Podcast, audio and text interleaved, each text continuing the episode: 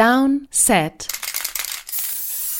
Short. Es ist Freitag, der 29. April 2022. Es ist 5.50 Uhr am Morgen. Draußen ist es hell geworden, die Vögel zwitschern und auf mein Ohr zwitschert auch Adrian Franke. Einen wunderschönen guten Morgen. Ja, du äh, bist offensichtlich noch nicht äh, wieder Vater geworden. Da Ist lässt noch richtig? jemand weiterhin auf Ja. sich warten. Aber Ja. finde ich auch ganz angebracht, nicht während der ersten Runde, damit du schön die erste Runde vom NFL Draft verfolgen kannst. Und damit wir direkt im Anschluss, wirklich der, der letzte Pick ist ein paar Minuten her, ja, so unsere ersten Gedanken teilen können. Ganz grob zusammengefasst, es ging, ja, langweilig will ich jetzt nicht sagen, aber es ging erwartbar los und dann wurde es immer, immer wilder. Ja, also natürlich kann man immer sagen, an drei hätte ich aber eher Gardner erwartet oder so. Aber in der Top Ten sind letztlich von den Namen her die Spieler gegangen, die man da ungefähr erwartet hatte. Also war auch wirklich, ich habe ich hab mehrmals in der Top Ten Hutchinson auf jeden Fall, Stingley auch, ähm, Drake London auch, sind sozusagen eins zu eins die Spieler, die ich auf meinem Big Board auch an diesen Spots hatte. Also zwei, drei, acht sind genau da gegangen. Also es waren wirklich die Spieler, die man erwartet hatte, diese ganzen wilden Gerüchte hier, Thibodeau fällt ganz tief und so weiter und äh, dann gehen doch zwei Quarterbacks Top 10. Hat alles nicht gestimmt und dann mit Pick 10 fing es im Prinzip an. Pick, Pick 10 mit dem Jets-Pick ähm, kam der Receiver-Run mehr oder weniger. Ja, aber da wurde es noch nicht, da wurde noch nicht chaotisch. Also der ich habe Jets-Pick mal nicht, geguckt, genau, der hat so eingeleitet dann, weil dann auf einmal alle hoch wollten für die Wide Receiver. Genau, aber ähm, die ersten zehn gepickten Spieler waren in meinem Mock-Draft unter den ersten zwölf gepickten Spielern. Also wirklich Ja. keine, keine großen Experimente, wie du schon gesagt hast. Aber ja, dann gab es den Wide Receiver Run und dann gab es die ersten Trades und es sollten nicht die letzten sein. Es wurde wirklich hin und her gesprungen, hin und her getradet. Die Saints sind hochgekommen. Alle haben gedacht, okay, jetzt kommt der erste Quarterback. Nein, es kommt Wie damals, wie damals, wir haben auch drüber gesprochen gehabt. Wie damals Ja. Lamar Jackson, das ist so hoch für, für Davenport und dieses Mal für Chris Olave. Ich hab's aber die ganze Zeit gesagt. Ich habe Mhm. gesagt, mit diesen zwei First-Round-Picks gehen sie zwei Needs an. Wide Ja. Receiver und Offensive Tackle. Und was haben sie gemacht? Wide Receiver. Ich hätte niemals gedacht, dass sie für einen Wide Receiver hochgehen. Aber letztendlich, wenn du Chris Olave, und das hatten sie offensichtlich, ganz weit oben hast und davon ausgehst, dass er bis zu deinem Pick nicht mehr da ist, dann kannst du schon die paar Steps noch machen, um deinen Wunschspieler zu holen. Das finde ich nicht verwerflich, aber es hat natürlich trotzdem überrascht. Und dann haben ja noch einige nachgezogen. Und dann gab es noch mehr Wide Receiver Trades. Ja, also es ist wirklich der Draft. Ich glaube, wenn ich die erste Runde unter einen Punkt schreiben äh, oder, oder einen Punkt drüber setzen müsste, würde ich sagen, Wide Receiver ist die neue Nummer zwei äh, Premium-Position hinter Quarterbacks. Ja. Diese gesamte Offseason war ja wilde Wide Receiver-Verträge, es ist komplett der Wide Receiver-Markt eskaliert. Ähm, sowohl in der Spitze, so in der absoluten Spitze, als auch wirklich so in der, Gruppe darunter. Und jetzt eben im Draft, sowohl was die Picks angeht, wir haben es eben gesehen, also Drake London geht an 8, dann geht Wilson an 10 zu den Jets und dann wirklich fängt, fangen die, die Trades nach oben an. Olave, die Lions kommen hoch für Jameson Williams. Ja. Und Jahan Dodson, wo ich gesagt habe, der geht vielleicht so Pick 25, irgendwo zwischen vielleicht Arizona so als sein Ceiling, geht einfach Pick 16 nach Washington. Also die, der Wide Receiver Run war dann wirklich absolut da und es unterstreicht, glaube ich, noch mal, wie extrem wichtig Teams mittlerweile diese Position sehen. Und ich, ich, ich kann, da- also ich werde es nicht kritisieren in dem Sinne, weil für mich ist es die zweitwichtigste äh, Position nach Quarterback. ja, aber es gibt ja auch ähm, zwei Teams, die die Position offensichtlich nicht ganz so ähm, ja, ho hoch ansehen, denn die haben äh, ihre Top-Receiver in dieser ersten Runde weggetradet. Also zuallererst mal die Ravens mit Marquise Hollywood Brown. Das ist jetzt nicht der absolute Star-Receiver, aber trotzdem ehemaliger First-Round-Pick, noch nicht so lange in der Liga, häufig mit Verletzung zu tun, aber hat immer mal wieder sein Talent aufblitzen lassen. Der wird zu den Cardinals getradet und dann gab's ja noch den Mega-Blockbuster obendrauf. Ich hatte ja als Bold Prediction den Debo Samuel Trade ne, zu den Jets mit dabei. Aber das ist ja, das ist ja auf einem ähnlichen Level, dass die Titans AJ Brown, wirklich einen der besten jungen Receiver der Liga, nicht bezahlen wollen, sondern zu den Eagles traden, die den dann auch direkt bezahlen. Also das Ganze war ein abgekartetes Spiel, ne? Ja, in beiden Fällen. Äh, Marquise Brown war dann, nachdem der Trade bekannt wurde, auf der Draftparty der Cardinals. Also, also ah, ja. ähm, der, dieser Trade war auch nicht äh, spontan eingefädelt.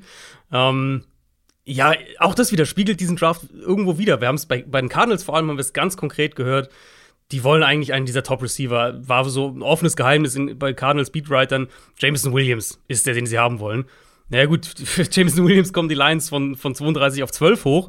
Der mhm. war nicht in ihrer Reichweite in dem Sinne, wenn sie nicht bereit gewesen wären, sehr, sehr viel ähm, Draftkapital zu investieren. Und dann, was, wenn sie das Board weiter gesehen haben, eben wie das sich weiterentwickelt, vermute ich, dass sie das prognostiziert haben eben. Dodson, der früh geht, der ja auch mit ihnen in Verbindung gebracht wurde.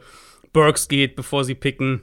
Mhm. Also sind die Receiver, das Receiver-Board war ja schon extrem leer gepflegt, gepflückt und ähm, das war dann halt so die Frage, okay, wartest du mit, bis Pick 23 holst du Spieler wie Carl Laftis, Jermaine Johnson wäre auch da gewesen, so jemand in der Kategorie, also ein Pass-Rusher, ein Edge-Rusher.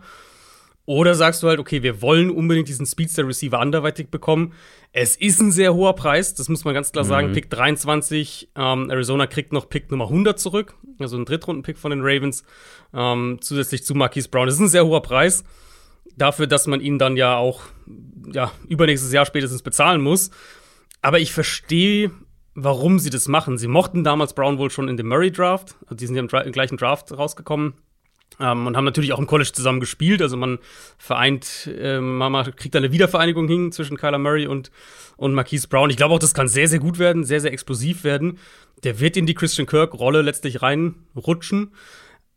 Es ist ein hoher Preis. Ich verstehe es, warum sie es machen trotzdem. Also, ähm, wenn ihr jetzt den Trade im Vakuum bewerten muss, dann sind die Ravens der klare Gewinner hier, überhaupt keine Frage. Ähm, aber ich kann nachvollziehen, warum Arizona das macht und ich glaube, dass der Trade für sie auch funktionieren kann. Äh, wir haben ja gerade die Titans schon angesprochen, die halt AJ Brown wegtraden. Äh, vielleicht hast du da noch ein, zwei Gedanken zu diesem mhm. Trade, weil es ist ja ganz offensichtlich. Äh, ich finde es trotzdem überraschend. Also grundsätzlich kann man ja auch was Positives darüber ja. aus Titans Sicht verlieren, denn sie sagen, okay, den Vertrag, den AJ Brown jetzt direkt im Anschluss von den Eagles bekommen hat, den wollten wir nicht bezahlen. Deswegen traden wir ihn weg. Ich finde fast ein bisschen günstig. Mhm. Und dann haben sie sich ja, ähm, ja sozusagen den Ersatz mit Traylon Burks geholt. es ist ja. ja ganz klar die Devise, okay, wir wollen AJ Brown nicht bezahlen, wir holen uns eine Alternative. Aber du tradest, wie gesagt, einen der jungen, einer der talentiertesten jungen Wide Receiver der NFL weg, der jetzt schon über ein paar Jahre gezeigt hat, was er kann. Und ein Draft-Pick, gerade Traylon Burks, bei dem einige Fragezeichen äh, am Start sind, das ist ein extrem hohes, hohes Risiko, das du da eingehst. Ja, ja absolut. Also, ich meine, da gab es ja die Gerüchte, ähm, dass es vertraglich nicht so gut aussieht, also dass, dass Brown äh, und die Titans da sehr weit voneinander weg waren. Ganz offensichtlich war das korrekt. Ähm, ich finde es halt krass, weil die Titans jetzt damit schon irgendwo so einen gewissen Neustart fast, finde ich, hinlegen. Ähm, die haben, wir hatten ja letztes Jahr schon die ganze Zeit das Thema, da dachten wir noch mit, mit Julio Jones und AJ Brown, das funktioniert ganz gut. Dann Julio Jones hat halt nicht funktioniert, von dem haben sie sich jetzt schon wieder getrennt. Sie haben Robert Woods ja geholt per Trade. Ähm, und dann war es so gut, Brown Woods ist schon ganz gut, aber eigentlich brauchst du noch einen dritten dazu, damit du nochmal vielleicht angreifen kannst. Und jetzt traden sie ihren, ihren Top-Receiver weg. Bin ich sehr gespannt, ehrlicherweise, ob sie vielleicht morgen auf den Quarterback gehen. Die haben ja ihren, ihren dann zweiten First-Rounder, den sie ja dann noch hatten, haben sie ja ähm, weggetradet, also sind ja raus mhm. aus der ersten Runde mit den Jets. Sprich, wir kommen noch zu den Quarterbacks, da sind noch einige da. Also ob die dann vielleicht ein Kandidat für den Malik Willis oder Desmond Ritter sind und dann so richtig den Rebuild ähm, rein ja, anfangen. Der Preis eben Pick Nummer 18, den sie von den Eagles gekriegt haben, und Pick Nummer 101, also auch ein Drittrunden-Pick, ist schon echt relativ wenig. Ich meine, klar, AJ Brown Oder? hat auch immer wieder mit Verletzungen so zu tun ja. gehabt, aber ähm, das ist schon echt. Finde ich also, nämlich ja. auch. Der Vertrag natürlich, muss man sagen, ist, kommt da oben drauf. Der wurde ja auch direkt, okay. schon gesagt, äh, wurde natürlich. schon direkt äh, vereinbart. Vier Jahre, 100 Millionen, 57 Millionen garantiert, klar. Aber es ist schon. Ich hätte gedacht, dass du für AJ Brown mehr kriegst. Ja, same. Habe ja. ich auch gedacht. Und ich bin ja sogar jemand, der Traylon Burks mag. Ne? Ja, der ist halt, ich war echt ja. positiv bei ihm. Ähm, er ist dann bei mir ein bisschen abgerutscht, weil er wirklich nicht gut getestet hat. Aber grundsätzlich nach dem Tape mochte ich ihn sehr, sehr gerne. Mhm. Und trotzdem finde ich das ja eine komische, ja. grundsätzlich eine, eine komische Grundsatzentscheidung anstatt wirklich AJ Brown zu bezahlen. Scheinbar haben sie den Trend noch nicht ganz mitbekommen, dass du für diese Top-Receiver aktuell so viel Geld ausgeben musst, um sie zu halten. Aber okay. Oder der wollte ähm, vielleicht auch weg. Das kann natürlich auch sein. Also das darf man nie unterschätzen ja, in diesen okay, Geschichten. Haben wir klar. mit Debo Samuel gerade die Thematik, hatten wir mit Devante Adams und was man ähm, bei Marquise Brown so ein bisschen gehört hat, war, dass er halt auch gerne wohl ähm, zu Kyler Murray gehen würde. Das, das ist so ein bisschen mit durchge, durchgesickert ähm, dass dann halt vielleicht die Teams dann sagen, gut, dann bevor wir jetzt hier einen, einen Spieler äh, sehr, sehr teuer verlängern, der vielleicht nicht 100% All-In ist, dann machen wir es lieber anders. Ja, aber also Burks, der, der witzige Punkt ist ja wirklich, dass viele AJ Brown so ein bisschen als Vergleich hatten für Traylon Burks, also so als, als Pro-Vergleich quasi, ähm, dass sie dann so einen sehr ähnlichen Receiver sich jetzt wiederholen. Ich glaube auch, dass er gerade in dieser Play-Action, Yards after Catch-Rolle, dass er da sehr, sehr schnell auch funktionieren wird. Die Frage ist halt wirklich, wie schnell kannst du den Outside spielen lassen und wie funktioniert das dann in dem Gesamtgebilde und für die Eagles vielleicht noch ein, zwei Worte. Für die ist es halt ein super, eine super Verpflichtung, weil das ja. ist halt der perfekte Komplementär-Receiver zu Devonta Smith. Ähm, jetzt haben sie eigentlich alle Optionen, um Jalen Hurts dieses Jahr zu testen. Wir gucken, Jalen Hurts, was, was haben wir in ihm? Und ne, dann, selbst wenn sie dann sagen, hm, Hurts ist es doch nicht so richtig, dann haben sie eine super Foundation, um, um nächstes Jahr vielleicht einen neuen Quarterback zu holen. Also für die Eagles richtig guter Trade aus Titans Sicht. Schon so die Frage, kommt da jetzt der Rebuild? Jetzt haben sie ein bisschen Munition nochmal angesammelt mit dem Downtrade. Ich, mich würde es nicht wundern, wenn die morgen in Runde 2 einen Quarterback draften. Ja, man hätte ja schon ähm, die Titans meinst du jetzt, ne? Mhm. Ja, man hätte ja schon erwarten können, dass sie mit diesem First Rounder ein, einpicken, weil sie sind ja. vor die Saints ja. und die, die Steelers gegangen, wo noch kein Quarterback vom Board gegangen ist. Hätten ähm, sie machen können, ja klar. Hätten Aber sie auch da wieder der Receiver-Run und die Wertschätzung für die Receiver generell ja. ist wirklich das Thema dieser ersten Draft-Runde und, und generell der gesamten Offseason ja eigentlich. Wir haben in der Free Agency permanent drüber gesprochen, als dauernd neue Receiver entweder getradet wurden oder super teure Verträge unterschrieben haben. Und es war auch wirklich das ganz klare Thema dieser ersten Draft-Runde. Ja, ähm, lass uns mal die ersten Picks durchgehen. Ich weiß nicht, wie dein Mockdraft jetzt abgelaufen ist. Du hast ja auf dem letzten Drücker noch mal einen rausgehauen. zählt der oder zählt dein Spox Mockdraft? Ich muss auch gucken, wo ich mehr richtige Picks habe, dann den nehme ich dann. Ah ja, natürlich. Nein, also ja, ich habe nur versucht, ein bisschen auf die Gerüchte zu reagieren, aber selbst da muss man sagen, war viel ähm, war einfach viel auch dabei, was überhaupt nicht gestimmt hat. Also die diese ganzen Jermaine Johnson Gerüchte von wegen der könnte irgendwie höher gehen als Thibodeau und die Jets nehmen den vielleicht sogar an vier. Jetzt haben sie ihn am Ende sogar genommen, aber halt per Uptrade dann an 26. Das war ja der Titans-Trade, den sie dann ganz am Ende noch gemacht haben. Und das ist auch viel mehr die Range, in der ich Jermaine Johnson sehe. Ähm, sowohl ihn als auch Kalaftis, der an 30 zu den Chiefs gegangen ist. Ähm, bist du jetzt wirklich in diese in Folge Range. gekommen, ohne zu wissen, wie viele richtige Picks du hast? Ich weiß nicht, wie viele richtig ich habe. Nee, das weiß ich nicht. Adrian, Muss ich erst noch zähl nach jetzt. ich habe ja, ich habe ja bei, bei Twitch live gestreamt und das war halt mhm. halt noch mal irgendwie ein, also erstmal für alle, die dabei waren, vielen Dank für den Support. Es waren über weite Strecken über 1000 Leute mit dabei. Komplett irre. Hat mega Spaß gemacht. Aber das ist natürlich dann nochmal ein ganz anderer Fokus auf diesem Mockdraft, weil ich auch gesagt habe, ne, 10 Euro Spende pro richtigen Tipp. Letztes Jahr waren es 90. Und dann ging's los. Trevor Walker richtig, äh, zu, den, zu den Jaguars. Aiden Hutchinson richtig, zu den Lions. Mm. Derek Stingley, damit haben die wenigsten gerechnet, aber ähm, der ist zu den Texans gegangen, hatte ich drei von drei. Da wurde schon, da wurde schon gemunkelt, dass das ein ganz teurer Abend wird für mich. Dann Ging dann letztendlich, es waren am Ende sechs richtige, mit dem, also bin ich absolut zufrieden mit. Mit ja, sechs richtigen, voll. wenn du mir das vorher angeboten hättest, hätte ich das sehr gerne genommen. Ähm, ja, aber die ersten drei halt genailt. Dann gab's noch ähm, Ike Equano zu den Panthers an sechs. Hab ich mhm. noch Chris Olave hab ich zu den Saints gemockt, auch wenn ein paar Picks später. Und ja, Kenny Pickett. Wollen wir, bevor wir durch die Top 10 nochmal gehen, kurz über die Quarterbacks sprechen? Weil da muss ich ja, schon eine kleine ja. Victory Lap drehen, ne?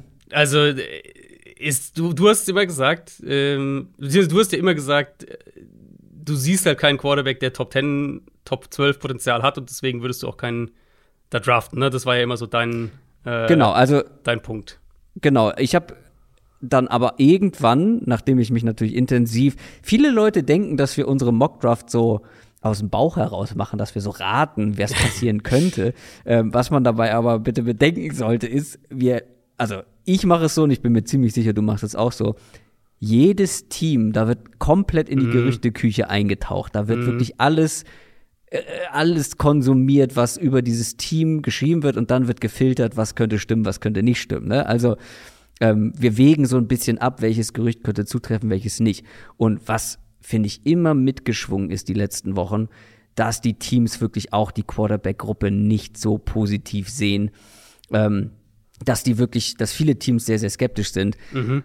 Und dann habe ich erst gesagt, ja, kein in den Top 10. Dann sind sehr viele in die Richtung gegangen, habe ich noch mal einen draufgelegt und letztendlich kam es tatsächlich so. Kein Quarterback-Pick in den ersten 19 Picks. Das war meine Bold Prediction. Du hast auch äh, eine Bold Prediction getroffen. Ähm, reden wir gleich nochmal drüber. Aber erster Quarterback an Pick 20 und es war tatsächlich Kenny Pickett. Da musste ich mir noch, da musste ich mir noch einiges äh, an Gegenwind gefallen lassen hier in äh, mhm. äh, dem kleinen ja. Explain Yourself nach meinem Mockdraft. Ja. ja, hätte ich auch absolut nicht gedacht. Vor allem hätte ich nicht gedacht, selbst wenn man sagt, okay, die Quarterbacks gehen tiefer, ähm, es ist vielleicht nicht, die, die Klasse, die mögen die Klasse nicht so sehr, die Teams. Ich hätte niemals gedacht, dass es keiner Top 15 ja. geht. Einfach ne, vom Value der Position ja. her. Okay, man sagt, ja, gut, die Klasse ist nicht so toll, aber es ist jetzt auch nicht eine horrend furchtbare Klasse. Es gibt ja schon Talent drin. Und einfach von dem, von dem, von der Nachfrage auf der Quarterback-Position, wie viele, wie viele eigentlich immer wieder dann auf der Suche sind, hätte ich halt gedacht, dass da zumindest einer so irgendwie 12, 13, 14 vielleicht hochtradet und da einnimmt. Ähm, ich habe gelesen, es ist das erste Mal seit 96, dass kein Quarterback Top 18 gedraftet wurde.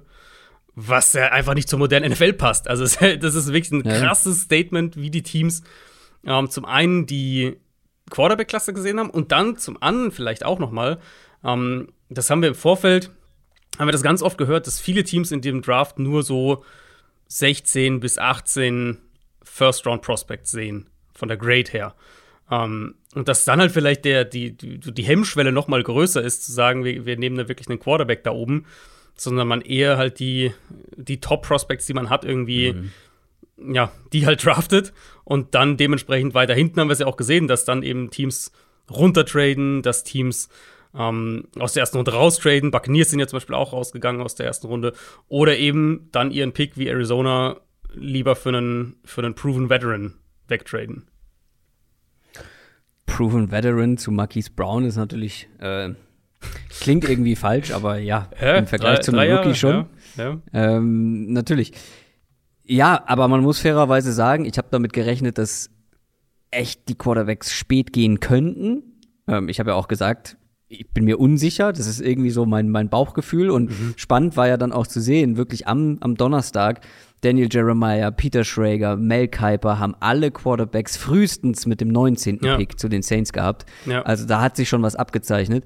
Ähm, womit ich aber fairerweise äh, nicht gerechnet hätte, ist, dass nur ein einziger in der ersten Runde geht. Ich hätte ja. wirklich viel Geld drauf gewettet, dass noch ein Team irgendwie wieder reinkommt zum Beispiel und ja. Malik Willis nimmt. Oder dann halt, ähm, ja, die Vikings sind ja dann ähm, weit runtergegangen. Die wären dem, eigentlich ein super Spot gewesen, ja. Ja, da einnehmen, aber die NFL mag diese Quarterback-Klasse ja. nicht. Es ist einfach so. Und da ist mal wirklich tatsächlich das, oder ich finde auch in vielen Fällen, gerade wenn wir uns die Top Ten angucken, die NFL hat es dieses Jahr sehr ähnlich gesehen, was die Einschätzung von den Spielern angeht, wie viele Analysten und teilweise auch wieder Konsens. Mit ein paar ja. Ausnahmen. Ja, gut. Ich bin immer noch der Meinung, dass ich es einfach krass finde, dass Pickett dann der eine ist, der geht. Ähm, also, das finde ich, also, versteht mich nicht falsch. Ich meine, wir waren beide skeptisch. Äh, Kenny Pickett als erster Quarterback ist Wahnsinn ist vielleicht ein bisschen groß, aber ist schon bold. krass. Also finde ich schon echt krass. Und ich, ich hatte, also ich hätte, ich hätte verstanden, wenn du sagst, wir gehen auf, auf Willis eben für die Upside. Mhm. Oder wenn du sagst, du willst einen, der schnell spielen kann, aber das ist halt für mich ehrlicherweise Desmond Ritter eher. Für mich auch. Weil Pickett, auch. der wird ja oft so dargestellt als dieser, ja, kann sofort starten, Quarterback und so. Ähm, ja. Ich glaube, dass Pickett hinter dieser Steelers-Line Probleme kriegen wird, weil er halt nicht gut darin ist, die Pocket zu navigieren. Und weil er in meinen Augen nicht so sofort Starter ready ist, wie man, wie er da teilweise gemacht wird. Ähm, meine, er wird jetzt natürlich als, als, als First-Round-Quarterback hast du die entsprechenden Lorbeeren, die du mitbringst, aber rein sportlich würde es mich nicht wundern, wenn der Probleme hat, erstmal an Trubisky vorbeizukommen. Und das ist jetzt wirklich nicht als irgendwie blöder Witz oder sowas gemeint, sondern Pickett war für mich ein, ein Zweitrunden-Quarterback in diesem Draft am Ende. Ich hatte den in meinen, ich glaube, ich, ich hatte den auf 40ern oder so. Ich kann noch kurz nachschauen. Ich hatte den auf 47 auf meinem Big Board. Mhm. Platz 47. Und ähm, ich glaube einfach nicht, dass der die Antwort ist. Ich, also, ich bin echt, ich war wirklich überrascht, gerade weil wir bei den Steelers ja auch immer gehört hatten, dass die Willis so mögen. Klar, die, die Pickett Hometown Connection ist irgendwo da. Aber ich dachte, wenn Pittsburgh einen Quarterback nimmt, dann wird es Malik Willis sein. Es gab aber mindestens genauso viele Gerüchte rund um Pickett. Die gab es, ja. Und es war ja, es ging, konnte ja nur in zwei Richtungen gehen. Also niemand wusste wahrscheinlich mehr über Kenny Pickett als die Pittsburgh Steelers, weil, ne? Ich meine, er hat in Pittsburgh gespielt und wahrscheinlich, also da wird so viel wahrscheinlich irgendwie miteinander verbunden sein, connected sein. Und das kann einfach nur bedeuten, entweder wissen sie so viel was sie dann abschreckt, oder sie mhm. sagen, oder sie wissen irgendwas, was andere vielleicht nicht wissen und sagen, das ist der Nummer 1 Quarterback. Letztendlich haben sie sich für den entschieden. Ähm, wollen wir noch mal durch die Top 10 gehen, oder? Ja, ja, gerne, gerne. In aller Kürze, weil über ein paar Picks haben wir jetzt auch schon gesprochen. Mhm. Trevor Walker, Under 1. Ich habe es im Stream gesagt, ich wäre auf äh, Offensive Tackle gegangen, auch wenn man jetzt mit Cam Robinson verlängert hat. Und wenn nicht Offensive Tackle, dann Aiden Hutchinson, für mich der beste mhm. Spieler im Draft. Trevor Walker, eine Projection, ein Athlet, aber noch kein Pass Rusher. Ja, aber es war dann irgendwie dann doch zu erwarten. Ne? Ja, ich meine, was man bei Walker sagen muss, der Floor ist, glaube ich, höher, als, er, als ihm teilweise zugesprochen wird. Nicht als Pass Rusher, aber der wird halt wahrscheinlich als Rookie einer der, der besseren Edge-Run-Defender sein in der NFL. Mhm. Um, ähm, ich verstehe es ein Stück weit, wenn man gerade halt bei dieser Klasse auf die, auf die Elite-Upside auf einer Premium-Position geht. Wir haben ja so oft drüber gesprochen, dass es eine Klasse ist, ohne vielleicht jetzt so die absolute Elite-Spitze, sondern eher mit einem breiten Mittelfeld, aber nicht mit der absoluten Elite-Spitze. Und wenn du die Möglichkeit dann siehst, hier ein Elite-Talent zu bekommen, das zu entwickeln, kann ich es ein Stück weit nachvollziehen, wie du zu der Entscheidung kommst. Gleichzeitig sage ich aber auch, gerade ein Team wie Jacksonville, das so viele hohe Draftpicks in den letzten Jahren hatte und wo so wenig Spieler bei rausgekommen sind, die überhaupt noch da sind, ähm, geschweige denn einen Impact haben oder Stars für die Jaguars sind, da ist es schon noch mal ein krasseres Risiko, im, eben im Vergleich zu einem Aiden Hutchinson, der halt einen viel, viel höheren Floor hat. Also ich verstehe, wie sie zu der Entscheidung kommen für die Upside auf einer wichtigen, wichtigen Position. Aber es ist ein, trotzdem ein ziemlicher Risikopick, gerade finde ich, weil es Jacksonville ist. Ja, absolut. Es ist ein Hit-or-Miss-Pick. Ähm, wir werden sehen, ob es sich auszahlt. Ähm, ich glaube, wir müssen nicht über jeden Einzelnen sprechen. Aiden Hutchinson dann an zwei zu den Lions. Das ging auch relativ schnell. Die haben wahrscheinlich gesagt, okay. Zehn Sekunden auf der Clock äh, oder sowas ja. in der Richtung, ja. Ihr wollt ihn nicht, wir nehmen ihn gerne. Ja. Derek Stingley dann, wie gesagt, mhm. mein dritter richtiger Tipp gewesen. Ähm, gefällt mir natürlich super, äh, weil letztendlich war er mein Nummer zwei Spieler insgesamt in diesem ganzen Draft. Äh, der Cornerback geht zu den Texans und direkt danach der andere Cornerback mhm. mit, mit Source Gardner zu den Jets. Ja. Schön so der Gegensatz bei, bei Houston hat es jetzt wirklich die Gerüchte auch dann die letzten ein, zwei Tage mehr und mehr gegeben, dass es Corner zumindest wird, Gardner oder Stingley. Was mich ein bisschen gewundert hat, ehrlicherweise, mit Lovie Smith, weil jetzt seine Defense nicht unbedingt auf die Elite Cornerbacks setzt. Ähm, hätte natürlich. Ja, aber ich glaube, dass, dass Lovie Smith jetzt nicht den aller, ja, das allerhöchste das Standing in der Franchise hat. Richtig. Und der, der GM kommt von einer Franchise, ja. Wo viel mit guten Man-Coverage-Cornerbacks mhm. gearbeitet und sehr erfolgreich gearbeitet wurde bei den, ja. mit, äh, mit den Patriots. Also ich fand das, fand das schon sehr schlüssig eigentlich. Ja, nee, ich glaube auch genau, das ist genau der, der Weg, wie sie dahin kamen. Ähm, also da sozusagen hat die Gericht, Gerüchteküche gestimmt und bei den Jets war es ja wirklich so das genaue Gegenteil. Da hieß es, okay, an vier Jermaine Johnson. Wenn nicht Jermaine Johnson, dann nehmen sie Ike Equanu. Die gehen dann vielleicht Tackle, Guard. Beides halt einfach nicht. Und zwar mit beiden Picks nicht, sondern sie gehen wirklich Corner und, äh, und, und Receiver. Gardner ist ein super Fit für diese Defense. Also ich musste direkt an, an Richard Sherman mhm. unter Robert Sala denken. Und in diese Rolle wird jetzt Source Gardner rutschen. Und ich glaube, das wird sehr, sehr gut für die funktionieren. Ja, war ja sogar mein, mein Wunschpick in unserem Wunsch-Mock-Draft. Ähm, mhm. vor, vor einer Woche. Dann Kayvon Thibodeau, den hatte ich eher bei den Jets gesehen. Geht zu den Giants, das hätte ich nicht ja. gedacht. Da gab es so ein paar Gerüchte, dass, dass man den nicht so gut oder? fand in den, ja. in, den, in den Interviews. Auch fand. wieder Quatsch, ja. Aber das war dann letztendlich Klatsch, aber äh, Quatsch. Ähm, ja, und die Panthers, da ist es dann so gekommen, wie ich es erwartet habe. Wenn mhm. Iki Iquanu noch da ist an sechs, dann ja. traden sie nicht zurück für jeden Preis, sondern nehmen ja. diesen Offensive Tackle für die O-Line. Ja, also Thibodeau, äh, für mich auch perfekter Spot für ihn, dass der in die Defense von Wink Martindale kommt, zusammen mit Aziz Ojulari, so, so ein bendy, explosives Pass-Rusher-Duo. Ich glaube, mhm. die, die Giants könnten defensiv richtig Spaß machen. Und Equano, also ich hätte nicht erwartet, dass Carolina die freie Tackle-Auswahl hat, muss ich sagen. Ich hätte schon gedacht, dass einer davor geht zu irgendeinem dieser Teams. Ähm, und ja, es war immer Quarterback oder Tackle für die Panthers. Ich war ja dann am Ende auch auf der Tackle-Seite. Ich persönlich hätte Equano nicht unbedingt genommen. Ich glaube, dass der in der NFL ein bisschen Probleme kriegen könnte in Pass Protection. Vielleicht irgendwann eher ein Guard sein wird als ein Tackle. Aber ich verstehe zumindest den generellen Gedankenprozess. Die werden eine Run-Heavy Offense haben, da bin ich mir sicher, egal wer der Quarterback ist.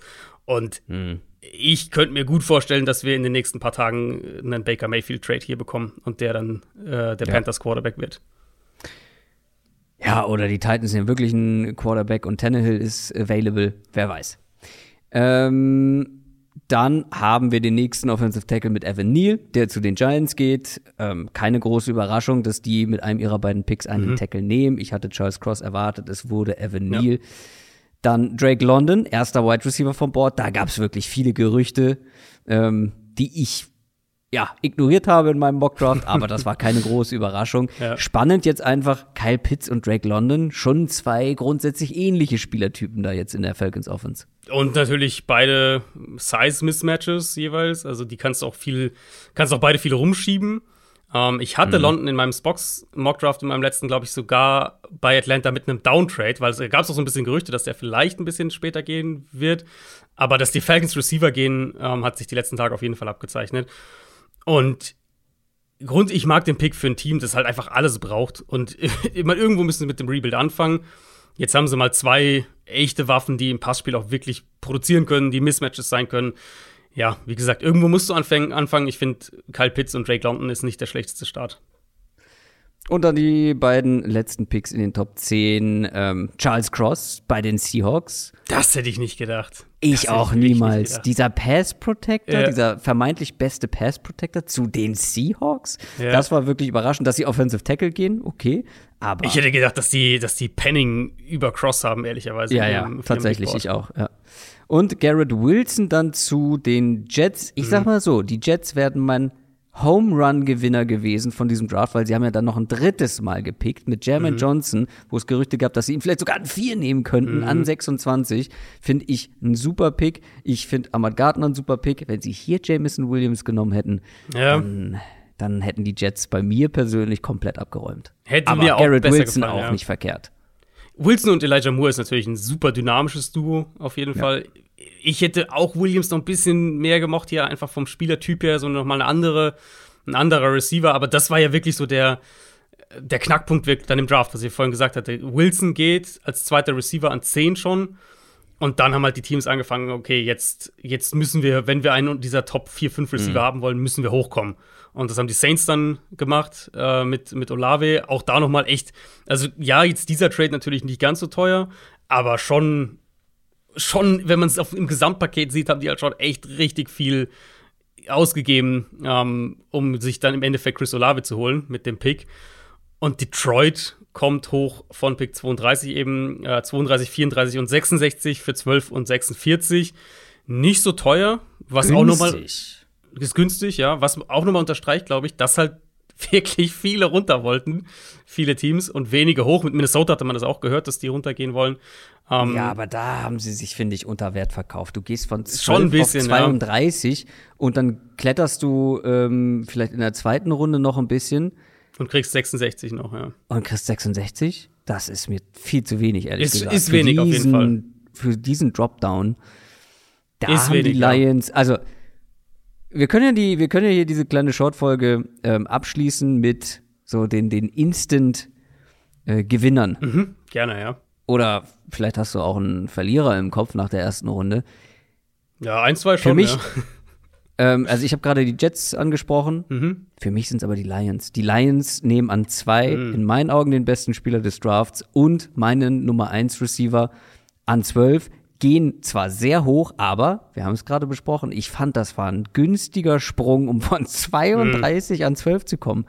Also, das hätte ich Ja. so günstig niemals erwartet. Und Vergleichsweise sie, günstig, ja.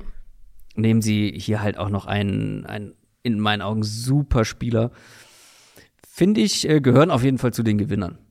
Es ist vergleichsweise günstig. Ich glaube, es ist immer wichtig, auch die, diese Trades halt mit Blick auf die Draftklasse zu, sich anzuschauen.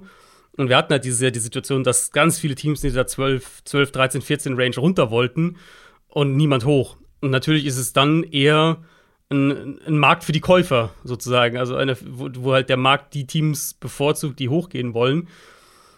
Es ist viel investiert, in beiden Fällen Olave im Gesamtpaket und Williams dann jetzt, was die Lions unterm Strich sozusagen ausgeben, um Jameson Williams zu haben.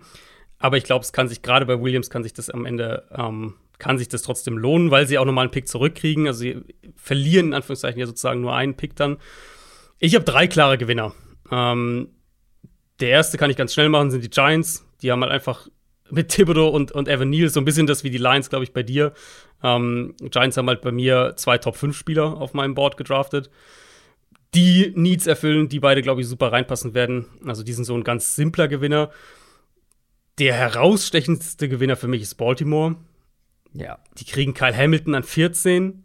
Ähm, traden dann, gut, sie verlieren natürlich Marquise Brown, fairerweise muss man sagen, das macht sie jetzt nicht besser. Das hat, ja, das klar. hat, genau, das hat sie für mich so ein bisschen. Aber sie also kriegen ich halt finde die Picks guten super, Value. aber absolut, absolut, aber sie geben halt auch einen, einen Starting Receiver. Genau, genau. Ähm, aber sie kriegen halt guten Value zurück, traden dann ja sogar noch mal ein bisschen runter, um sich sozusagen, aber sie haben ja den, sie haben ja mit, sie haben ja den Drittrunden-Pick haben sie ja zurückgeschickt nach Arizona im Zuge dieses Trades und traden halt dann wieder runter, um sich nochmal einen Pick zurückzuholen äh, mit dem Pick, den sie von den Cardinals hatten und kriegen dann halt Tyler Lindebaum, der halt auch so ähnlich wie Hamilton, das sind so diese, diese No-Brainer-Prospects in diesem Draft. Nicht auf absoluten High-Premium-Positionen, aber die werden halt für Baltimore Plug-and-Play-Starter sein. Gerade, also gerade dieses Safety-Duo, das sieht halt schon richtig, richtig gut aus jetzt, wie die das äh, ähm, mit Marcus Williams, den sie ja geholt haben, und, und du packst dann einfach einen Kyle Hamilton da daneben. Das sieht schon extrem stark aus. Und dann mehr von den Spielern noch mal her, wo sie sie gekriegt haben. Ich meine, sie sind auch dann einmal hochgetradet, ähm, nicht ganz günstig, nicht zu sagen sogar einigermaßen teuer. Aber es ist Kansas City, die halt in meinen Augen mit McDuffie und Karl Aftis zwei richtig, richtig gute Spieler bekommen haben für ihre Defense. Ja, ja, ja, schon. Ich bin kein großer Trent McDuffie-Fan, ich bin nur Mhm. mittel George Karlaftis-Fan, also auch nicht gerade hoch bei dem und vor allem, wie die Packers auch, ähm, die Packers noch extremer, dass diese beiden Teams aus der ersten Runde ohne Wide Receiver Ja. rausgehen, ist für mich überraschend. Und vor allem die Packers, ich weiß, es ist jedes Jahr das gleiche, aber die Packers picken zwei Spieler, wo man allein vom Positional Value sagt, ja, da gibt's in der Defense andere Positionen, die wahrscheinlich wertvoller sind. Ähm, das sind beides Interior Defense Positionen, Off-Ball Linebacker und Defensive Tackle. Gehen einfach mal wieder zweimal Georgia, gehen ohne Wide Receiver aus der ersten Runde, wo du gerade Devonte Adams abgegeben hast, Marquez Valdes Scantling verloren hast. Ich will mich nicht jedes Jahr wiederholen, aber ich Ja, aber es ist- es- ganz komischer, ganz komische Art und Weise auch Positional Value zu sehen. Also ungewöhnliche Ja, du, Art und Weise. Äh, stimme ich, stimme ich voll und ganz zu. Und da finde ich, äh, da gehört noch ein anderes Team mit rein in der Range dann, und das ist Jacksonville, die einen sehr teuren Linebacker in der Free Agency sich eingekauft haben.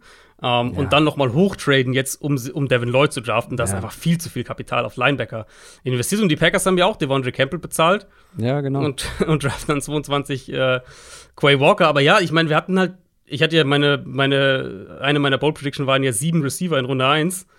Wir hatten sechs bis Pick 18 und dann keinen mehr. also Ja.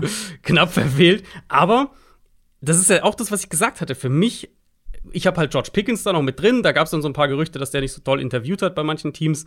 Ähm, aber für mich gibt es halt einen klaren Cut auch wirklich. für mich war es Top 7, mit Pickens halt noch dabei. Wenn man den jetzt rausnimmt, dann wären es sechs Receiver. Ähm, und danach ist es für mich Day 2. Und dann gehst du halt mehr in die Roleplayer-Kategorie. Ich kann mir gut vorstellen, dass Green Bay ja. auf einen Receiver wie Alec Pierce oder sowas dann geht an Tag 2. Oder vielleicht sogar Pickens an Tag 2. Mal gucken. Ähm, aber da war wirklich der trotzdem, Cut und der Draft hat das, äh, finde ich, unterstrichen. Ja, aber trotzdem, wenn du an 28 Devontae Wyatt, einen Defensive Tackle und George Pickens, ja. einen Wide Receiver, den ich vom Talent her durchaus hier in der Range nehmen würde, wer, wir sind nicht bei den Interviews mit dabei, aber trotzdem, allein vom mhm. Positional Value. Aber gut, ähm, ja, das haben, die Packers haben seit 2002 keinen Receiver in der ersten Runde mhm. gedraftet, mhm. auch dieses Jahr nicht. Ist okay. Ähm, lass uns die, die, die erste Runde abschließen mit dem strangesten Pick der ersten Runde. Es sind Absolut. mal wieder die Patriots. Ich habe es im Mockdraft gesagt. Es macht keinen Sinn, Patriots Picks zu predikten, weil es kommt anders. Cole mhm. Strange, Chattanooga heißt das College. Mhm. Chattanooga. Offensive ja. Guard. Mhm. Super athletischer Guard, passt absolut in das Patriots-Profil. Ich hätte ihn in Runde 3 gedraftet. Ja, das ist doch ein schöner Abschluss. äh, es sind noch viele, viele spannende Spieler auf dem Board. Ja, ganz viele, ja. Ähm, wir können vielleicht ein, zwei, ich kann noch ein, zwei sagen. Ich habe jetzt eh gerade mein Big Board auf. Ähm, Pickens und Willis haben wir schon angesprochen. Boye Marfin natürlich, mhm. die Edge Rusher, Ojabo, Bonito, die viele kommen jetzt Edge Rusher. Das ja, ist das, das was, was, ich bei den Jaguars gesagt habe. Genau, was wir auch vorher, genau, hatten wir vorher gesagt. Drake, Drake Jackson natürlich auch. Ähm, Pierce habe ich schon angesprochen, Receiver. Äh, da gibt's äh, Calvin Austin beispielsweise ist da auch noch mit dabei. Sky Moore ist da auch noch mit dabei. Und natürlich die ganzen Quarterbacks. Ja ja, ich alle, glaube, die werden äh, jetzt rieseln, ehrlich gesagt. Ja, denke ich. Ich glaube, auch. wir werden Desmond Ritter, Sam Howell, Malik Willis, mhm. äh, Matt Corral werden wir alle jetzt in der ersten Hälfte der zweiten Runde oder. Oder sehr, sehr, in der zweiten Runde auf jeden Fall. Ja. In der zweiten sehr, Runde, sagen wir es mal, ja. Ja, Bernhard Reimann, ähm, einer, der noch für die erste Runde irgendwie in auch, Frage da kam. Ich die Colts so ein bisschen auf dem Zettel. Ich könnte mir vorstellen, dass das einer für die ist. Ähm, Cornerbacks, habe ich gerade schon gesagt, ich weiß gar nicht, bin auch nicht mehr ganz fit. Äh, Andrew Booth auf jeden Fall, Kyler Gordon. Andrew Booth, ja. Die sind ja auch noch beide da. Ähm, also Trey McBride, der, der Top Titan, ist auch noch da. Da ist schon echt noch viel, viel, viel, viel da. Und ich glaube auch, gerade die Teams, die Pass Rusher suchen, werden echt, und das hatten wir ja gesagt vorher, werden echt noch was finden. Ähm, ist natürlich frech von dir, dass du sie nicht von alleine erwähnst, aber es ist auch kein Running Back in der ersten Runde gegangen. Kenneth Walker und Brees Hall werden ziemlich äh. bald vom Board gehen, glaube ich. Mal sehen. Ja, ja. Das ist ja so ein bisschen die Frage, wir hatten es ja überlegt vorher. Ja, wer? Wo, wer draftet Bills, da einen? Ja, doch, ich glaube, Kenneth Walker und Brees Hall, die beiden gehen in der Beide Runde 2, sagst du? Ich glaube schon. Zwei ja. zumindest. Zwei Running Backs in Runde 2. Ähm, ja. Das ja, soll auf einer. jeden Fall. Einer Runde 2, ja, okay. einer Runde 3. Ich glaube, also von den beiden. Drei. Von, okay, von den beiden, ja. Das soll's aber gewesen sein. Doch wieder länger als gedacht. Ich muss ins Bett, Adrian. Das war unsere Instant Reaction auf NFL Draft Runde 1.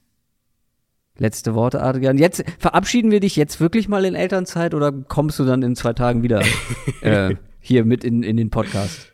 Nee, also die, die Draft-Recap-Folge wirst du äh, auf jeden Fall mit Jan machen. Ähm, ich plane mal, ich plane mal nichts weiter. Sagen wir es mal okay. so. Ja, fair. Fair enough. Ich wünsche euch auf jeden Fall noch einen schönen Freitag, ähm, ein schönes Wochenende und wir hören uns dann nach den restlichen sechs Runden Draft nächste Woche, Donnerstag. Aller spätestens. Macht's gut. Ciao. Ciao, ciao.